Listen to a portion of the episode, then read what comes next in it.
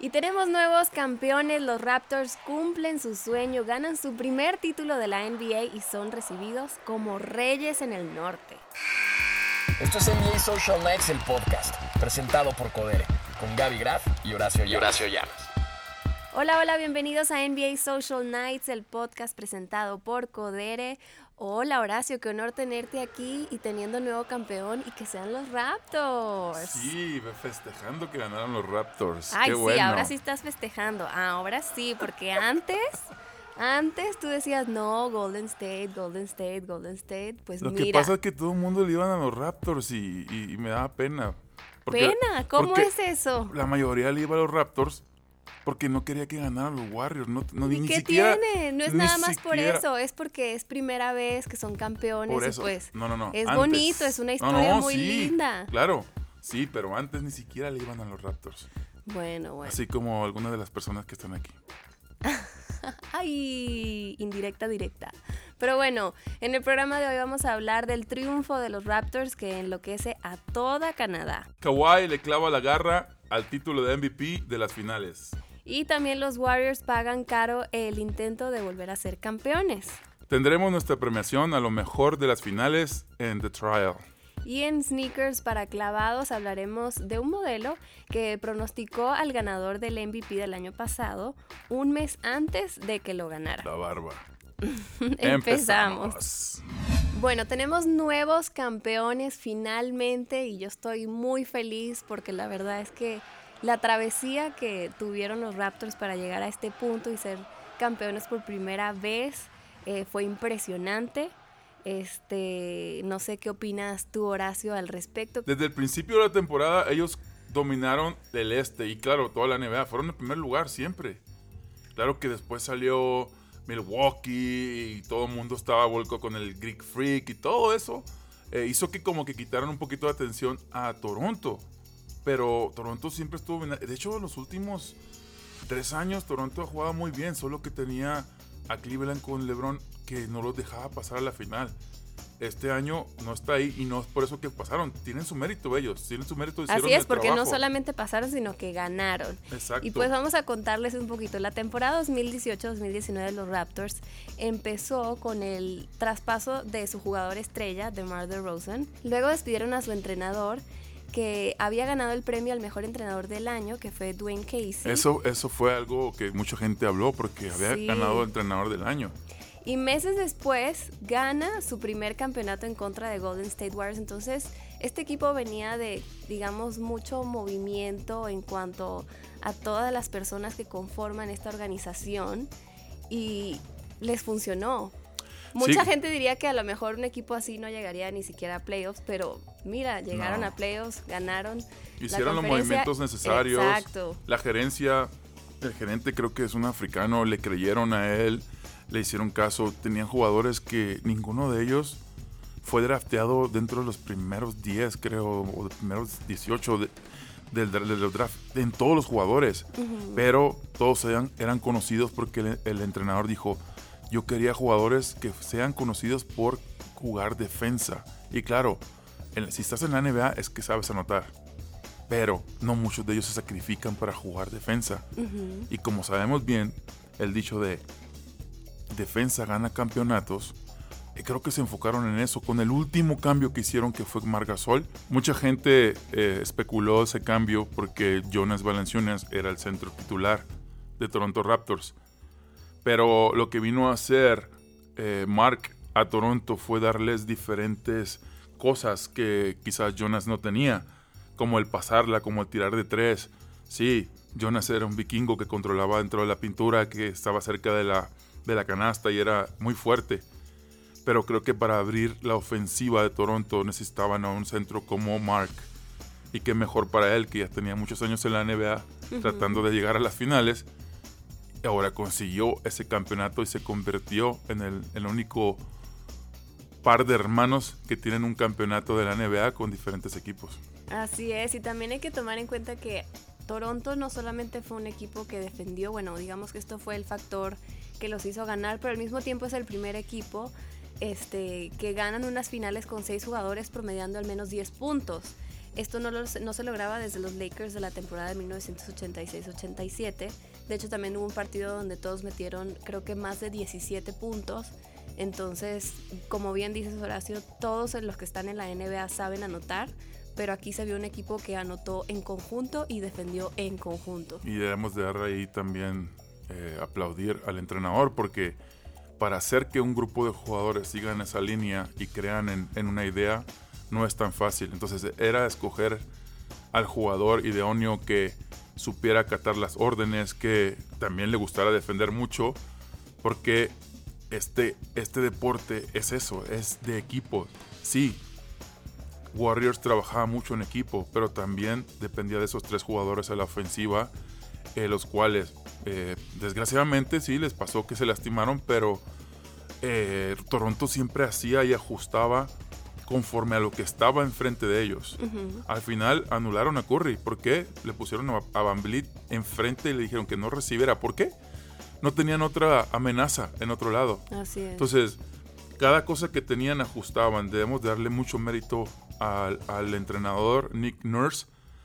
Aparte de ser un entrenador novato, Sí, es eh, el, es, se convierte en el noveno entrenador novato en ganar el anillo de la NBA. El último en conseguirlo este, había sido Tyron Lue en el 2016 con los Cavaliers. Así que despidieron a Dwayne Casey, que había sido el mejor entrenador, y pues contratan a este entrenador que siendo novato lleva a los Raptors a ganar. Mira, Nick Nurse no es una casualidad de que haya ganado o, algo que aventó la moneda al área a ver qué pasaba. Él ganó en la Liga de Inglaterra el campeonato en 1996 y en el 2000. Después estuvo en la D-League, que ahora se llama G-League, y la ganó en el 2011 y en el 2013. Fue el entrenador del año en el 2011 también. Entonces la oportunidad estaba como que a la puerta siempre, porque él ha demostrado que ha hecho muy buen trabajo con sus equipos. Solo le faltaba ser parte de la NBA oficial. Creo, creo, que ahorita le hace falta nomás ser el entrenador del año de esta temporada, porque creo que se lo iban a pelear. Yo lo dije al principio eh, cuando comenzamos a hacer estos podcasts que el de Milwaukee se merecía también por el trabajo que estaban haciendo, pero ya a esas alturas creo que él también está en la terna ahí y por lo que pasó hasta la final y que ganaron, creo que él va un poquito arriba en ganarse el entrenador del año. Fíjate que hay un dato muy importante acerca de Nick Nurse, que en el 2005, en un, equipo de, de, verano, él aceptó un trabajo por 43 dólares al día. Tenía que ser coach, lavar los uniformes de los jugadores y aparte ser el chofer de los jugadores, llevarlos a todos lados. Imagínate que él pensaría que, que 13, 14 años después sería campeón. Llevaría un equipo a su campeonato. Exacto. Pues sí, es de admirar muchísimo y creo que por eso, creo que a las personas que les cuesta más llegar a donde quieren llegar, lo valoran. Lo valoran mucho más y lo trabajan mucho más. A través de, de, esos 2005 hasta ahora, él ha sido un entrenador exitoso donde ha ido. Sí, creo que y debe de haber tenido sus obstáculos, etcétera, pero claro pero el ganar en diferentes ligas no es fácil. Tienes que competirlas, tienes que planear, tienes que hacer que tus jugadores vayan por esa misma línea. Creo que ha demostrado que sí se merece, merece estar en la élite de, del básquetbol mundial, porque lo ha demostrado. Ahora veremos qué pasa en este verano si los Raptors siguen con su con su equipo, con sus mismos jugadores. Si, sí, suman, va a ser clave. Si suman a alguien más que los ayude, etcétera creo que tienen todo para seguir peleando y seguir defendiendo ese campeonato. Claro que sí. Y pues otro que también registró marcas impresionantes fue Van Vliet, que registró eh, la mayor cantidad de triples saliendo de la banca. En una serie de finales de la NBA hizo 16 triples y el récord anterior lo tenían J.R. Smith y Robert Horry con 15 triples. Creo que también fue una pieza clave para que los Raptors se llevaran este triunfo que fue el último partido en el Oracle Arena y la primera vez que gana un equipo que no forma parte de Estados Unidos, sino de otro país, que es Canadá. Sí, y van siguiendo con el, la línea del coach, este jugador en, en su conferencia cuando estaba en college, en la Missouri Valley Conference, quedó como el jugador defensivo del año en el 2014 y 2016. Eh, con la misma mentalidad, ¿no? El, mejor quinteto defensivo, etcétera. Era de los jugadores defensivos. Creo que él entró al equipo de Toronto para sumar de esa manera, inyectar ese, esa energía defensiva. Pero también anotando triples. Y poco a poco fue entendiendo que él podía contribuir. Ahora, para mi punto de vista, en los últimos partidos, él dijo, yo estoy controlando la defensiva y él controló los últimos cuartos como que como nadie. Él, él miraba a los Raptors y decía, ah, no me vas a defender fuerte, te, meto una de tres. Ya cuando quisieron defenderlo fuerte, se vio como un jugador de siete años de experiencias en la NBA, fintando como que iba a atacar la pantalla, el pick and roll y se paró y tiró de tres enfrente de todos, así como en unas jugadas que eran muy importantes y con, con, el marcador cerrado. Creo que ya demostró que debe, debe estar en los primeros cinco, pero creo que eso le doy también otra vez al entrenador, que escogió sus jugadores muy bien, que no eran jugadores que tenían el spotlight, que tenían ahí la luz. Ninguno, solo Kawhi. Eh, entonces los hizo que se unieran y creyeran en la misma línea. Y primero defensivo, sí los meten, pero nadie metía más de 30 más que Kawhi. Eh, y algunas Y a veces, ¿no? siempre. Entonces, pero donde nunca te debes de dormir o descansar es una regla, es en la defensa. Puedes descansar en la ofensiva porque no te toque a ti ser el, el que va a tirar, etc. Descansas entre comillas, pero estás ahí. Pero en la defensa, aunque tú no estés cuidándote la bola, tienes que estar siempre activo, tienes que estar ayudando a tus compañeros, hablándoles, etc. Entonces, eh, esta mentalidad del coach Nick Nurse, en la cual quiso conformar este equipo, primero defensivo, creo que es la que lo llevó a acercarse más y estar preparados cuando les tocó jugar con, contra Warriors. Haya pasado lo que haya pasado, es parte del básquetbol. Y si hubiera sido al revés, que ha pasado, con los Warriors, que alguien se lastimaba al otro equipo, eh, nadie decía nada. Es parte del básquetbol. Los Toronto Raptors hicieron lo necesario para lo que se les presentara enfrente, vencerlo. Así es, muchos pensarían que hubiese pasado si este, Kevin Durant no se hubiese lesionado o Clay Thompson, pero como dices, son cosas que pasan, así es este deporte, las finales, como siempre has dicho, los jugadores llegan cansados, con, o sea, tienen molestias en ciertas partes, lesiones de todo y así es. En ciertas partes. Bueno, yo creo que el hubiera no existe, pero hay que dejar claro que también pienso que si los Warriors se hubieran estado eh, al 100, no al 100, al 100, sin, con, pero jugando, sí mi pensar es de que Toronto no le hubiera podido ganar más de dos juegos. Claro, ese es un hubiera, y lo dije al principio, no existe. Pero era, hay que decirlo. Ahora, es parte otra vez, es parte del básquet, es parte de la competencia. Si el otro equipo se lastima uno o dos, que en este caso sí, fue una desgracia, pobrecitos. Ni modo. En la guerra, en el deporte y dicen que están en el amor. vida. Se vale todo y tienes que aprovechar lo que se presenta, ¿no? si tu presa está malherida, ¿qué vas a hacer? Que se recupere y que te, pueda morder o te pueda comer. No, tienes que aprovecharte. Esa, eh, con esa mentalidad tienes que ir a este tipo de, Porque vas a ganar. confrontaciones. Sí. Es tu primera, única oportunidad ahí, tienes que aprovechar. No sabes si vas a volver a llegar a esa estancia. Exactamente. Pero bueno, también hay que aplaudir a Pascal Siakam que hizo 26 puntos y 6 rebotes y a Kyle Lowry que hizo 26 puntos y 10 asistencias. Lograron cada uno un doble doble y pues hay que reconocer que Siakam viene de la NBA Academy de África y que tiene también una historia muy conmovedora de cómo llegó y cómo está cumpliendo este sueño de estar en la NBA y ser campeón cuando antes hasta dudó si iba a ir a este campamento de la NBA Academy. Imagínate eso. Sí, el desarrollo que ha tenido Siakam, claro, ahí, yo creo que sí le atiné porque al principio decíamos quién es el jugador que tiene el most improved, que ha mejorado más de un año a otro, y lo sigo sosteniendo. Para mi punto de vista, Siakam, y para mi punto de vista, Siakam en las finales y en los playoffs, especialmente en las finales, fue ese, esa arma secreta quizás, o el, o el, que hizo la diferencia. Como diríamos en Venezuela, un batacazo. Este, no sé qué quiere Nadie decir. lo pero- esperaba. No, que- no sé qué quiere decir, pero sí. Pero Siakam, al momento que dijeron, vamos a ver si este muchacho puede decidir si lo dejamos, si nos enfocamos a, a Kawhi. Metió 12 canastas seguidas sin fallar. Metió más de 30 puntos. Respondió a lo que creo que le faltaba el respeto en eso. Pero él ha demostrado toda la temporada que ha sido el jugador que ha mejorado más. Ahora en, en- en los playoffs, en las finales de conferencia y ahora en, en la final final. Creo que se merece ese, ese título. Kyle Lowry también. Él te lo puede decir, él lo dijo. Siempre me decían que yo era el más bajito, que, que yo era- no era el más rápido. ¿Cuánto mide Kyle Lowry? No sé, pero pues, para mí todos están chaparros. Ay, sí. Yo les Ay, digo, yo no sí, soy alto, todos los demás son chaparros.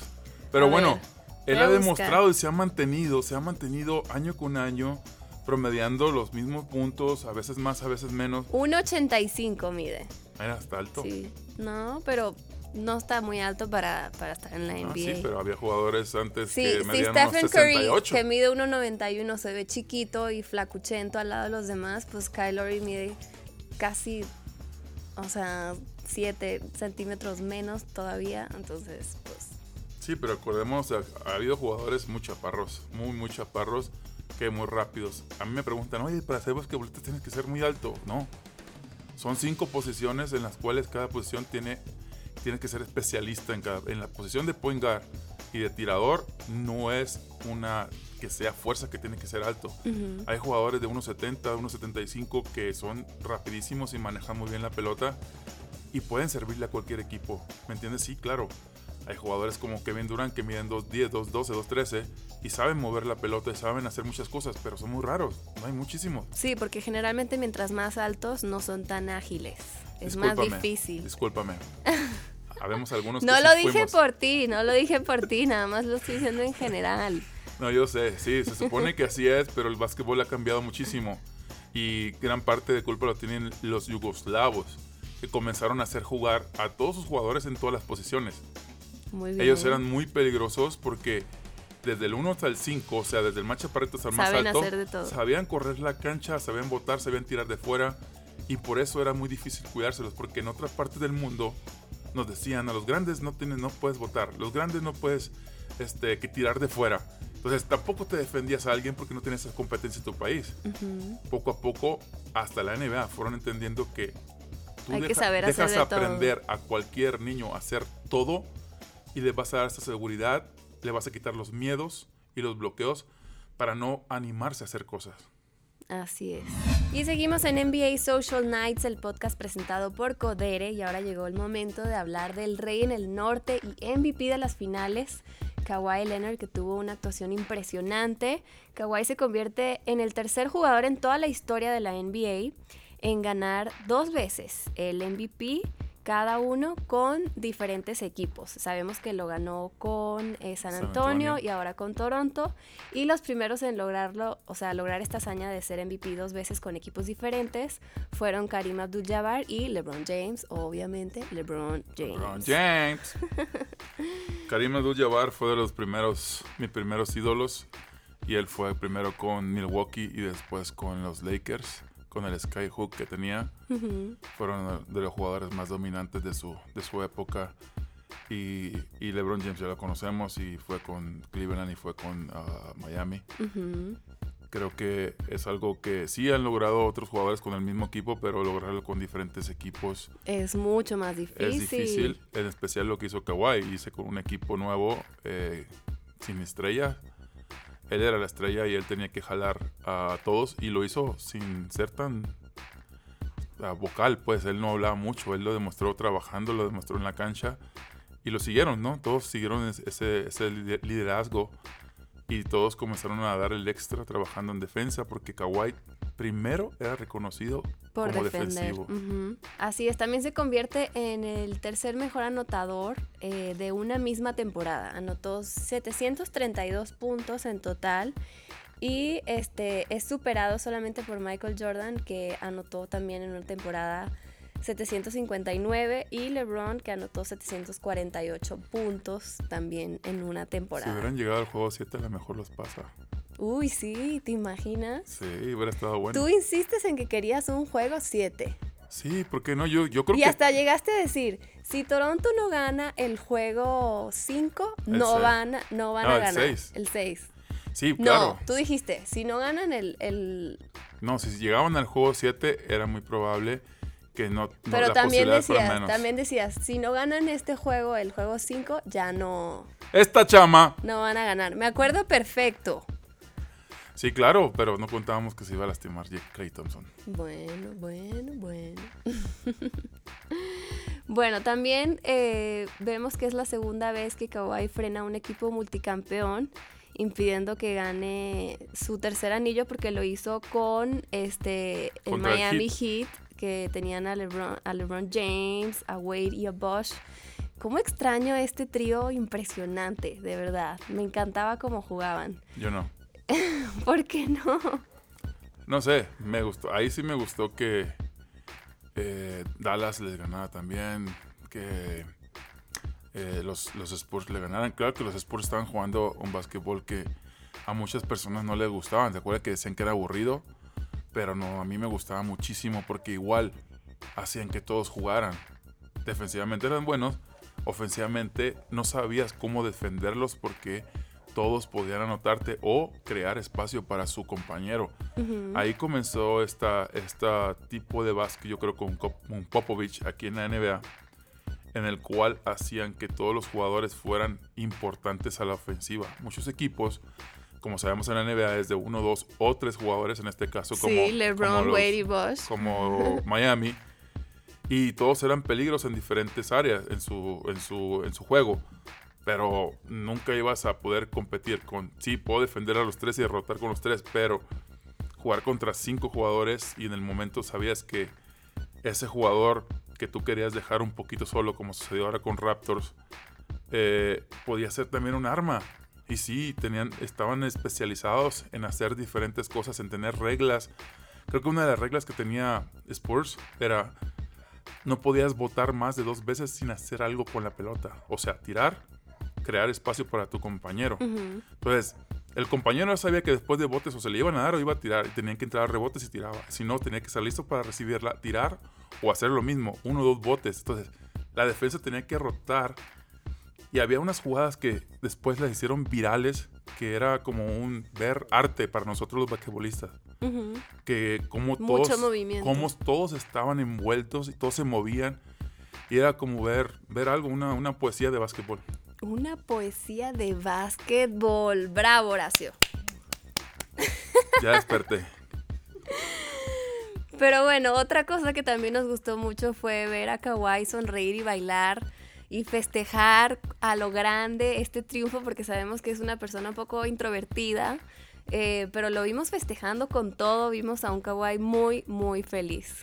Sí, porque recordemos que también él estaba tocado un poquito de, la rodilla y todos decían, hey, pero el, siguiente juego se lastimó.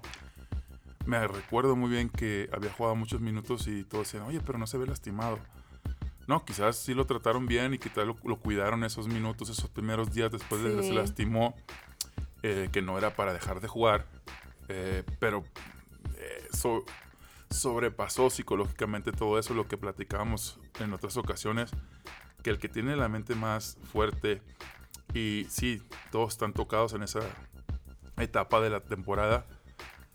eh, si puedes jugar, tienes que borrar eso de la mente. Y creo que él fue uno de las de los ejemplos de eso, ¿no? De, de sí, estoy tocado, sí, me duele alguna otra cosa. A todo mundo le dolía.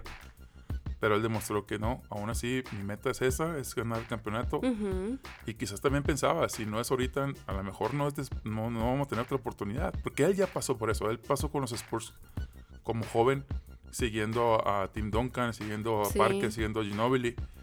Y él sabía la manera de hacerlo, él, los sacrificios que tiene que hacer para llegar a esa estancia lo mejor preparado para tener la mejor posibilidad de ganar. Entonces, ellos lo hicieron lo necesario, se sacrificaron, sacrificaron su cuerpo, Van Vliet, acuérdate que le abrieron Sí, Abajo del ojo. una lágrima de sangre. Y, y todos, Ibaka jugó excepcional las finales, mejor que toda la temporada para mi punto de vista. Margasol contribuyó mucho, pases, defensa, tiros de tres. Y claro, eh, Siakam para mí fue el factor X. Así es. Y pues como dices, el juego mental es, es muy importante, sobre todo a este punto donde ya estás en las finales. Y creo que eso fue lo que le afectó a los Warriors, que ahora vamos a platicar de los Warriors, que pues yo creo que les afectó mentalmente el hecho de que dos de, sus, dos de sus estrellas se lesionaran, este, regresaran a jugar y que se volvieran a, lesionar, creo que les, les jugó muy en contra en, en temas psicológicos este, para levantar y lograr ganarle a, los, a los Raptors, como que los desmoralizaron. Yo siento un poco. No sé qué opinas sí, tú. Sí, es parte de, pero eh, el precio de llegar a las finales por cinco años consecutivos es que están jugando más partidos que el resto de la NBA, que tienen menos tiempo para recuperarse en, en, fuera de temporada. Todo influye. Recordemos que esta temporada Kevin Durant fue el mejor jugador de, del equipo y quizás de la NBA durante la temporada regular. Así es. Él no descansó, hizo muchas cosas, no se lastimó.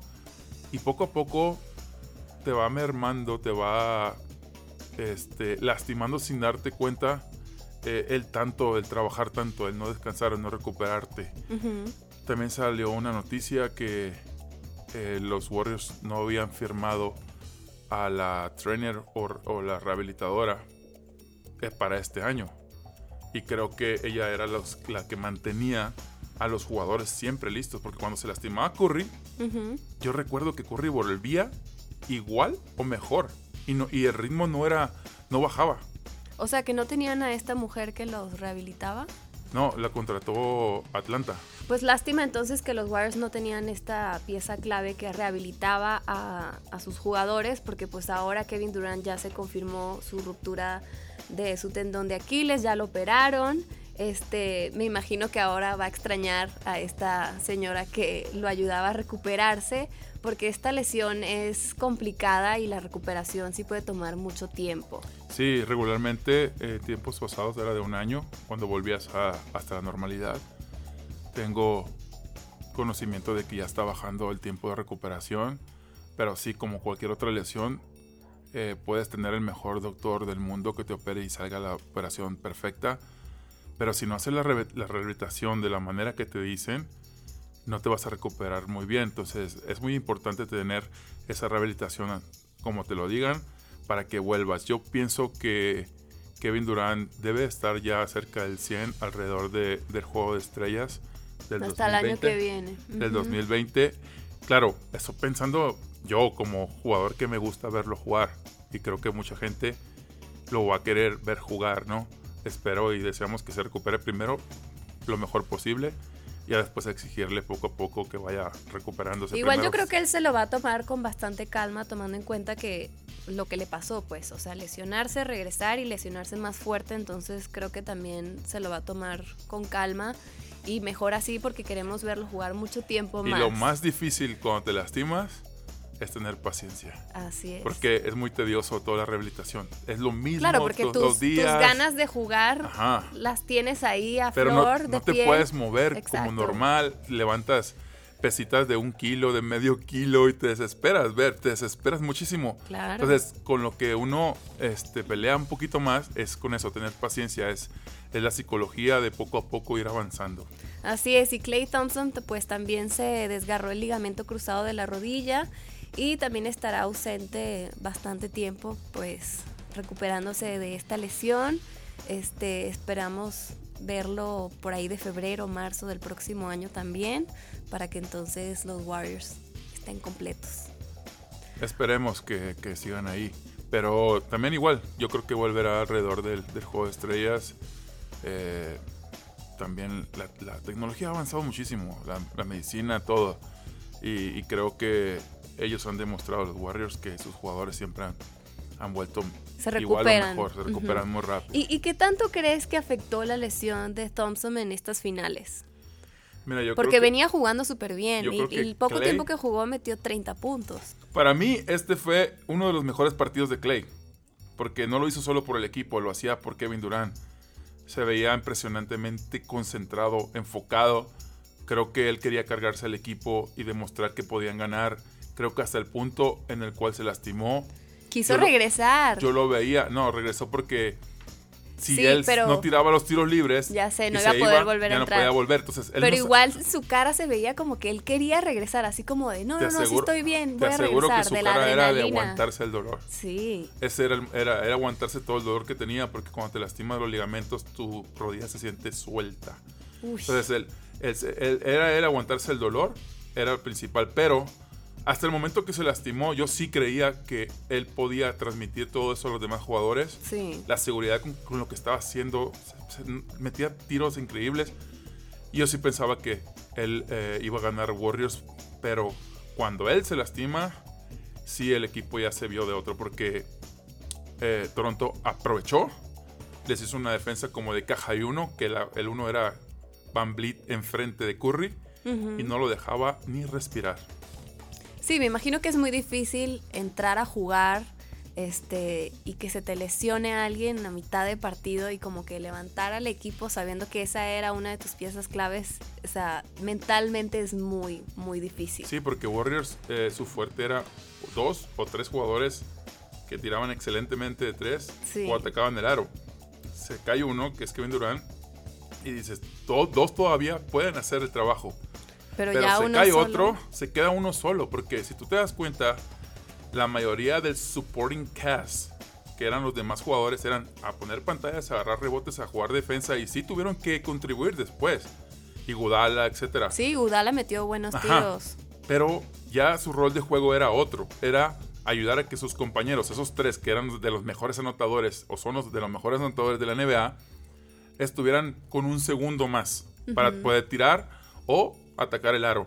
Entonces, le quitas a uno, le quitas a dos, el, el entrenador del otro equipo dice, caja y uno.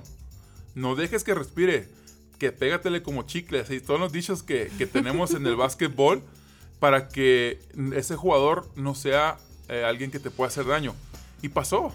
Sí, los otros contribuyeron, sí, los otros hicieron cosas. Pero, eh, Pero no fue la suficiente. fluidez de la ofensiva de Warriors ya no existía. No. Porque no tenía esos tres jugadores o a dos. Y al único que quedaba, que estaba jugando también increíble en las finales, eh, no podía. Porque Van Vliet era su jugador, como lo acabamos de decir, de los mejores defensivos colegiales y por eso estaba en Raptors.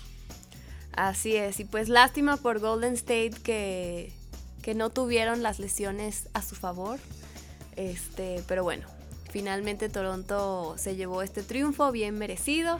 Y ahora es momento de nuestras premiaciones a los mejores desempeños de la semana en estas finales. El MVP de la semana, Kawhi Leonard. A pesar de que no fue el mejor de este último partido, el sexto, fue el que le dio seguridad al equipo, anotó los últimos cuatro puntos. Creo que él junto con Van Vliet ayudaron muchísimo al final de este partido para, para hacer los MVPs y para que ganaran el campeonato. Así es, ahora vamos con el mejor partido de la semana, que sin duda alguna fue el juego 6.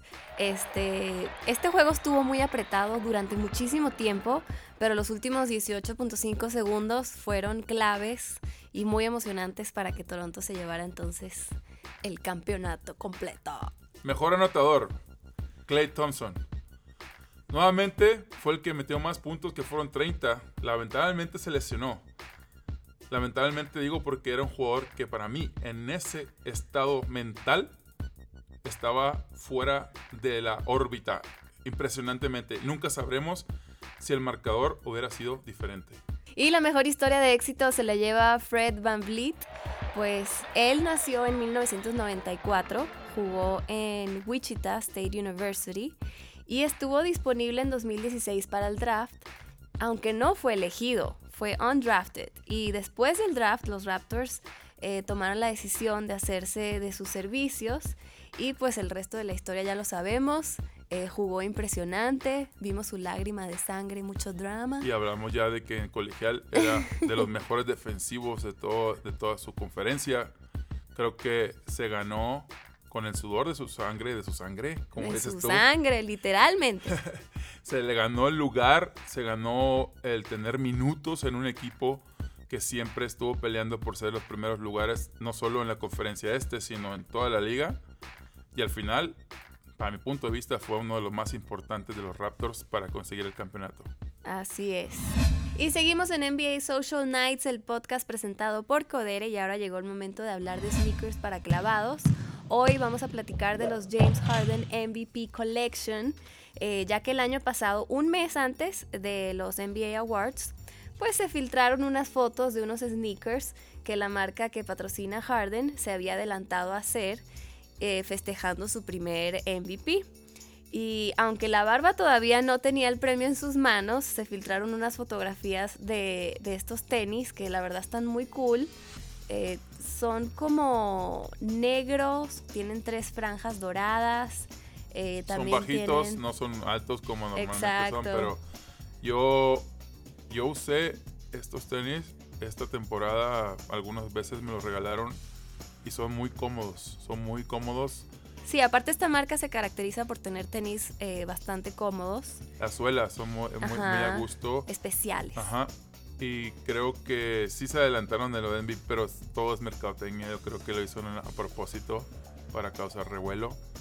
Y yo creo que lo van a tomar este año también. Van a querer las, las marcas que representan a los jugadores Adelantarse en esa terna, también. sí, hacer algo por el estilo. Creo que Pero te imaginas que una marca lance un par de, de sneakers, tenis, eh, para el MVP y que al final él no se lleve ese premio, o sea, sería como súper desfavorable para la marca, ¿no? Pero ya O sea, después, sería Si pérdida. lo lanzan días antes, te aseguro que se iban a vender muchísimos durante esos días. Ya después sí.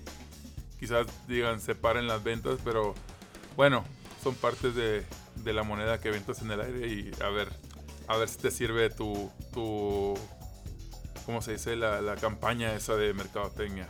Así es. Pues bueno, estos tenis tienen un detalle muy bonito, eh, que son las letras doradas MVP. Y en las agujetas y la plantilla también tienen otros detalles, eh, algunos con logros de Harden a lo largo de su carrera eh, en la escuela de secundaria, la universidad y la NBA. Y pues incluyendo pues que es Sí, él estuvo en Arizona, MVP. Arizona State University, él estuvo ahí en Phoenix.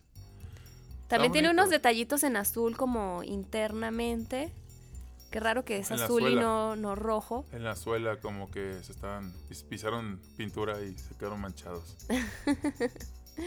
Pero la verdad están, están muy bonitos. Se podrían utilizar también para, Para caminar. para caminar, para pasear, no solamente para, para jugar. Este.